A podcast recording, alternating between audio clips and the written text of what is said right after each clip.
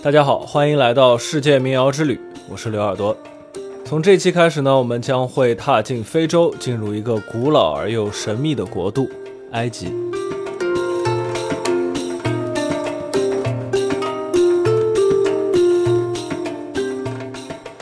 我在二零一三年的时候呢，去过一次埃及，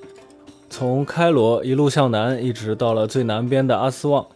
那个时候啊，我更多的是游览自然风光和历史景点，没有刻意的去了解当地的音乐。我当时只知道古埃及的音乐基本上是听不到了，而如今的埃及音乐呢，大概和其他阿拉伯地区的音乐是大同小异的。现在看来啊，这个其实是一个比较狭隘的视野了，因为当时呢，我对阿拉伯音乐也好啊，对西方古代音乐的起源也好，都是完全没有概念的。所以今后如果我还有机会再去一次的话呢，肯定会有更多的收获。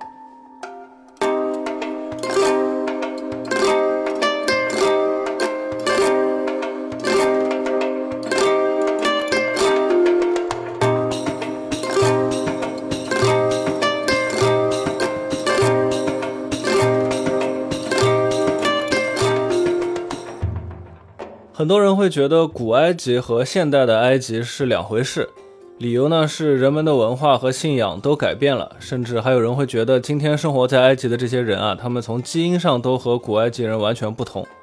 但实际上呢，近些年比较新的 DNA 研究的结论还是支持现代埃及人就是古埃及人的后裔的。要说基因完全一样，那当然是不可能的，因为整个世界都在交流与融合。更何况呢？地中海沿岸自古以来，它就是一个各民族交流非常频繁的地区。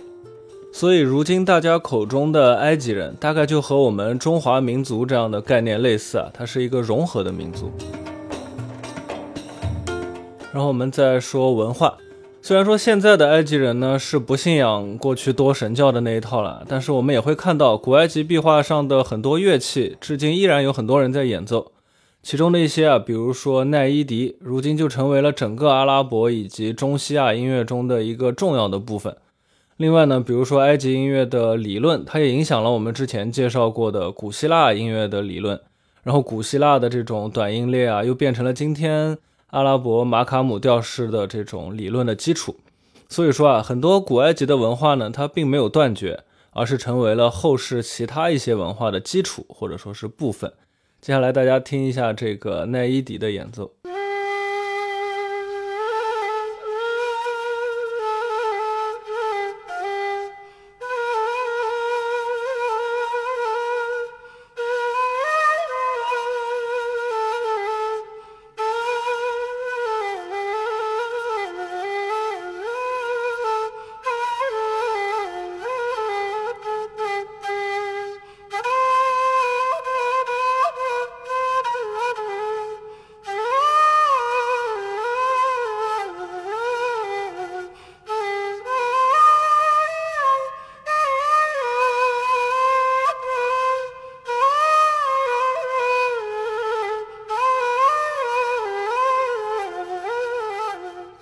有时候历史追溯不到的东西啊，我们就会从神话来看它。接下来呢，我们就从古埃及的神话里面找一找古埃及音乐的源头。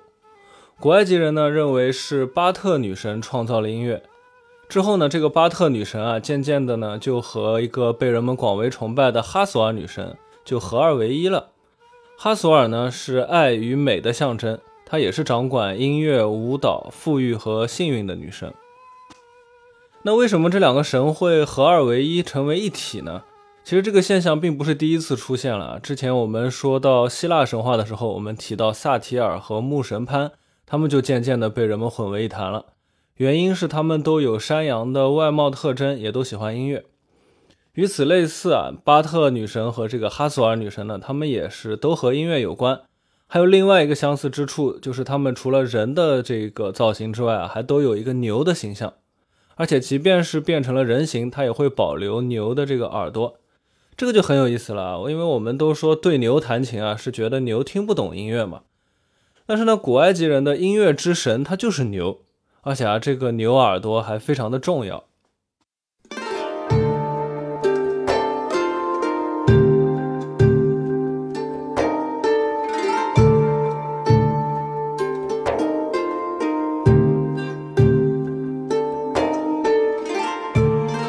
在古埃及神话里面呢，另外一个与音乐有关的神叫做贝斯，他和这个象征美的这个哈索尔女神啊相反，贝斯是一个矮小又丑陋的形象，而且他是一个男性。除了音乐和舞蹈呢，贝斯也负责日常的生产生活以及保护妇女儿童。所以说啊，他虽然丑，但他并不是一个小丑，甚至于他还有很强的战斗力。奇怪的是呢，贝斯这个神啊，他虽然在古埃及的各个时代都会被人们崇拜，但是他并不起源于任何一个古埃及的神话体系。也就是说呢，他和古埃及其他的神都并没有亲戚关系。我们从雕像上也能看得出来，其他的古埃及神基本上都是体型修长啊，比例很协调的，只有他的形象是一个三头身。所以呢，也有人认为他可能是从其他地区传进埃及的一个外来的神。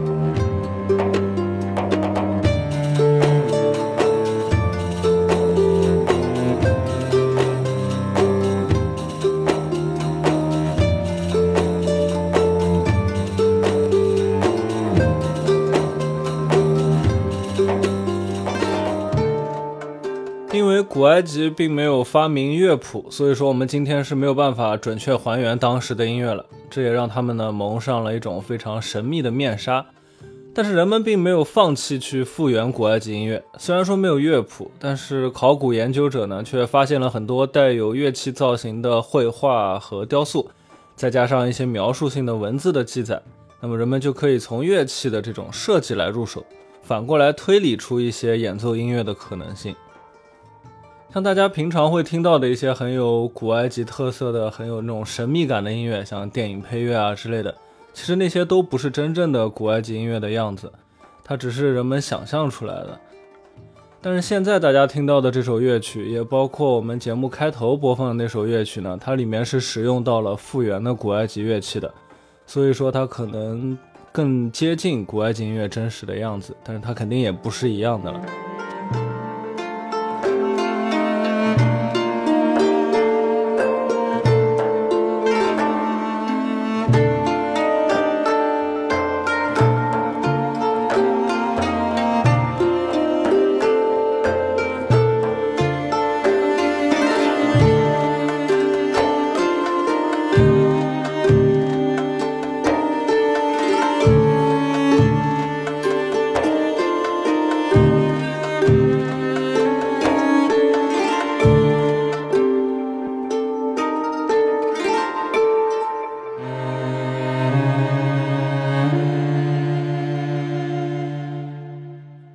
刚才这首乐曲里面，它还出现了大提琴，所以说它其实就是一个新的创作歌曲，只是使用到了一些古埃及的风格。那接下来就给大家播放一首完全使用这个复原的古埃及里拉琴来演奏的乐曲。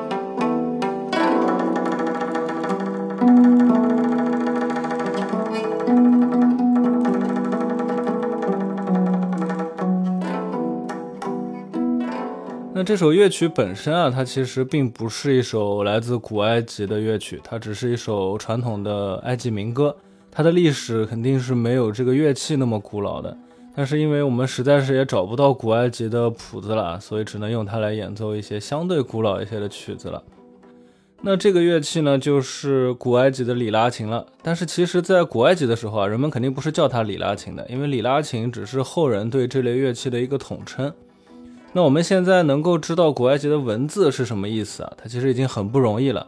但具体怎么读呢？就是非常难以确定的，所以也就不好说这个乐器它当时应该是叫什么名字了啊。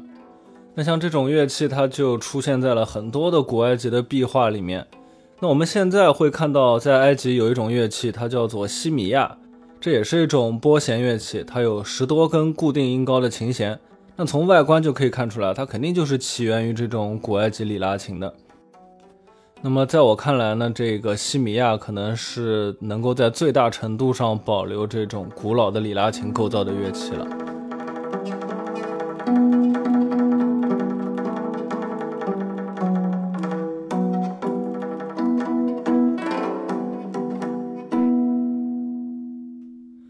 公元前五百多年的时候啊，埃及就成为了波斯帝国的一个行省了。之后呢，他又相继被亚历山大帝国和罗马帝国征服。在这段时间里啊，埃及基本上还是保留了自己的文化，并且呢，在托勒密王朝，这个托勒密王朝是一个希腊人在埃及建立的王朝啊，在托勒密王朝呢，就有很多希腊学者进入埃及，他们对古埃及的历史文化进行了研究和记录。而他们现在留下来的一些文献呢，就成为了我们今天得以认识古埃及的一个非常重要的途径。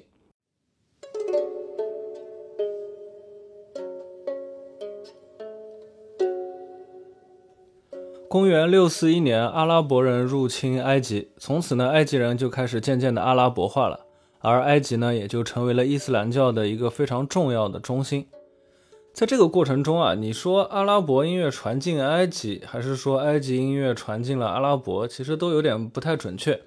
而且很多乐器的起源也很难说清楚具体是哪里。谁知道哪一天又会有突然有什么新的考古发现啊？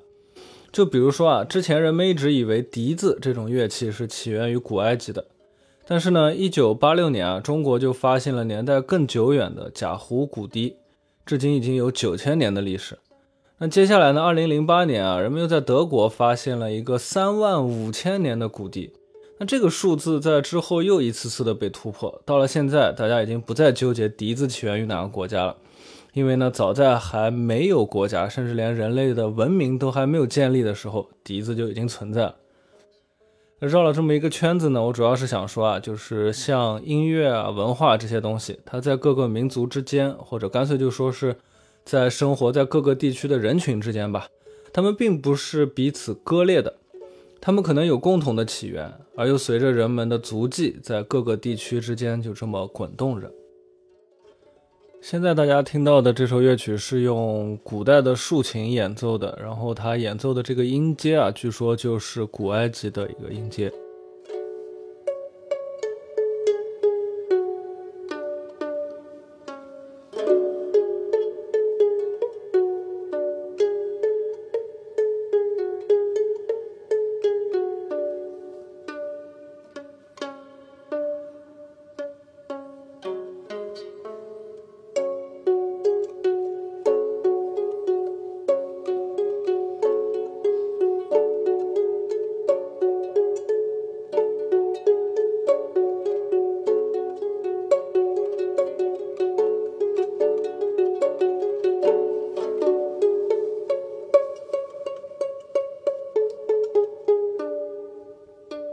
我在埃及旅行的时候，最近距离的接触埃及音乐呢，是在阿斯旺的一个旅馆。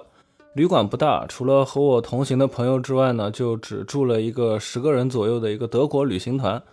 那天呢，正好德国人在露台上开派对，然后还请了演奏当地民间音乐的乐队来表演，然后我们就可以免费加入。然后阿斯旺呢，在埃及的最南边，那里生活的大多数呢是努比亚人。那我当时对埃及人也分为不同的民族这个事情并没有概念，我只是觉得他们的皮肤呢比埃及北部的这些人会更黑一点。我记得那天呢，我就问乐手借了他的琴玩了一会儿，但是我现在完全想不起来那个是个什么琴了。模糊的记忆当中呢，一直觉得它是某种特别有埃及特色的乐器。然后我在写这篇稿子的时候啊，我就特地翻出了那个时候的照片。然后我才发现啊，那个竟然就是在所有阿拉伯国家以及西亚、中亚都非常普遍的，也是我们之前介绍过的一个乐器，就是乌德琴。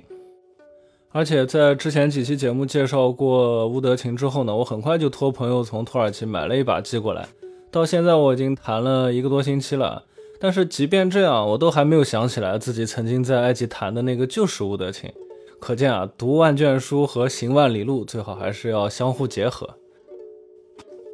那从公元七世纪到现在，埃及人大部分都是信仰伊斯兰教的，所以说呢，伊斯兰教的宗教音乐啊，也是在埃及音乐当中占有很重要的一个地位的。那下一期呢，我们就会给大家介绍埃及的宗教音乐。